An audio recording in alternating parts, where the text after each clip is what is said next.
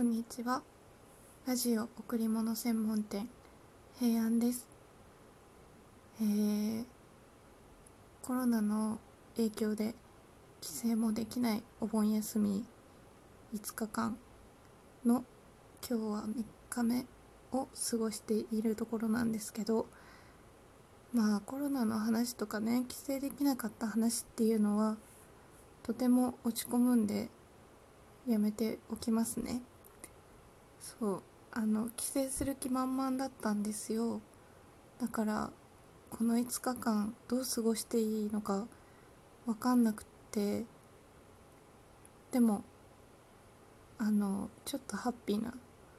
話も織り交ぜてどう過ごしてるかっていうのをちょっとお話しします。あのそもそも私はテレビもラジオも最近全然聞いてなくて。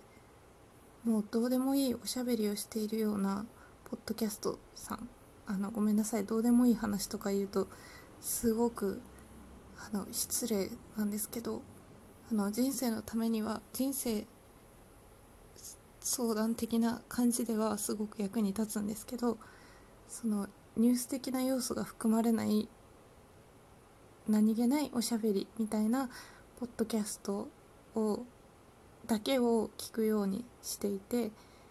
そういう話をこちらで仲良くなったお姉様方にちょろっとしたんですよ。での5月頃にお世話になっていたお家の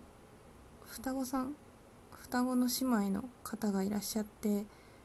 今も仲良くしてもらってるんですけどその双子さんに私がポッドキャストばっかり聞いてて好きなんだっていう話をしたところでその双子の姉妹のトークとかも絶対需要があると思うんですよみたいな話を結構私は本気でしていてそしたらちゃんとそれを本気で受け止めてくれてあの私だけのために録音をしてポッドキャストみたいに収録して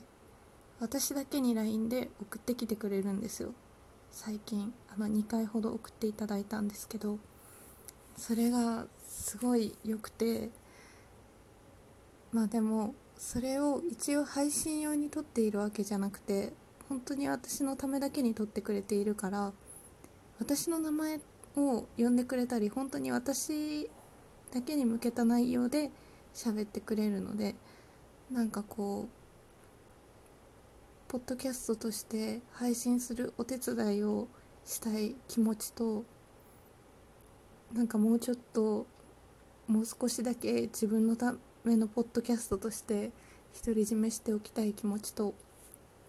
キモいんですけど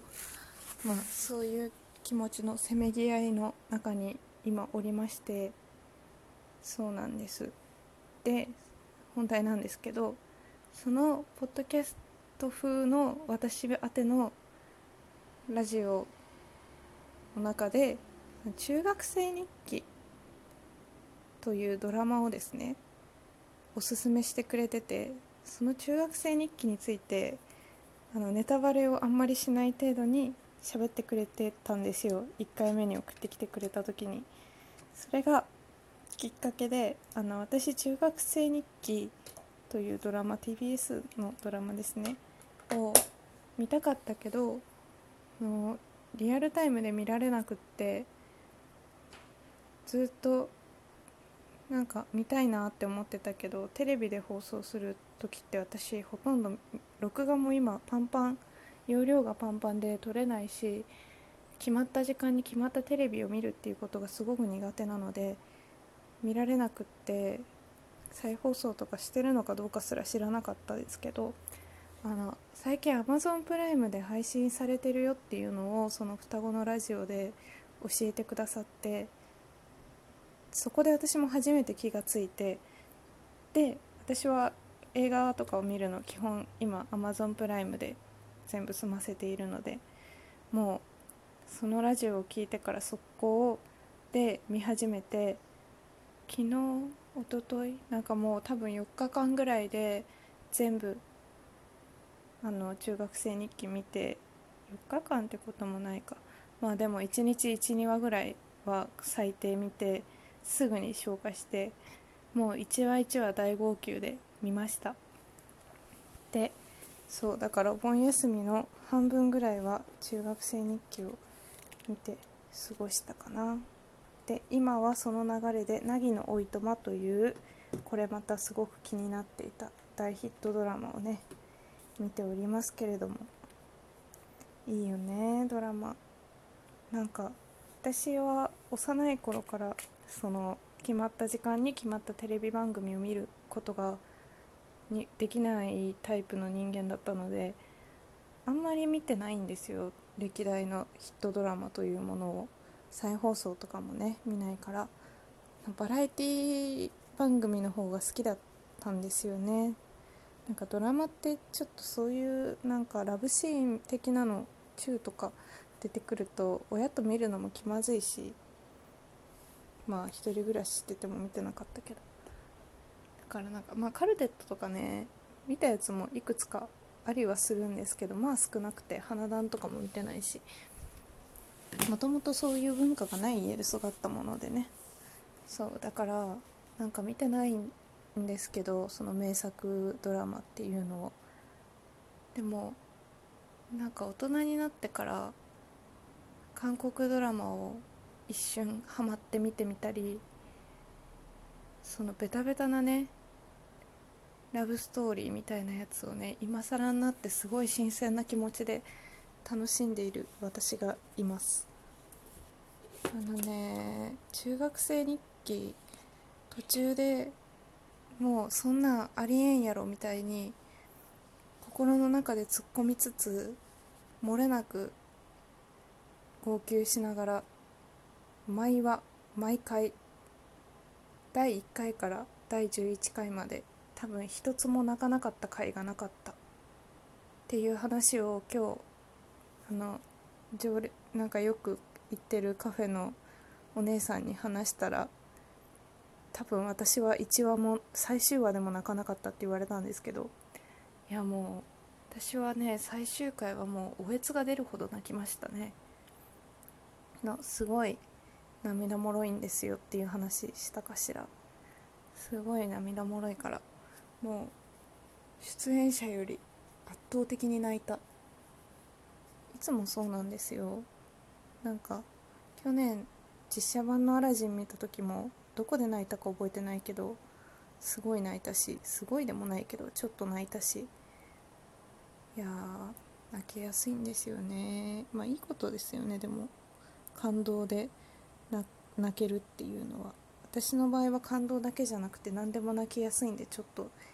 もしかしたら控えた方がいいかもしれないですけど。でも泣けるって大事なことだと私はもう諦め半分というかいいことだとね信じているのでこれからも泣きますけど。そう。あでもねえっと今見てる凪のおいとまはそんなに泣いてないです。ちょっとでもなんか重要なシーン重要なセリフがあるとちょっとポロリと一粒二粒泣く程度はあるかな。けどあんまないですね。凪のいとまはすごい平和な気持ちでフラットな気持ちで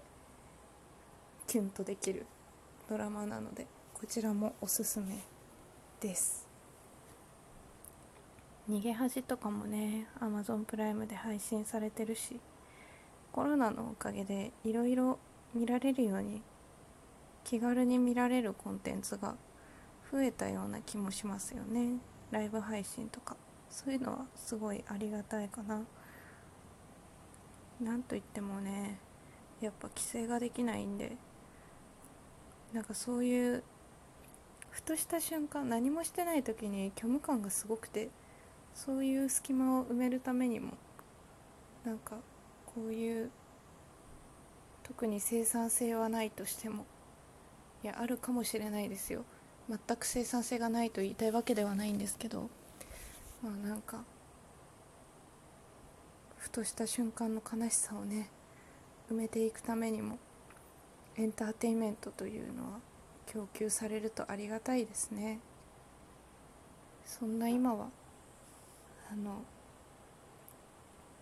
ドラマも見つかれてポッドキャストも聞き疲れたんで自分でこんな配信を撮りながら縫い物をしたりして心を鎮めていますけど。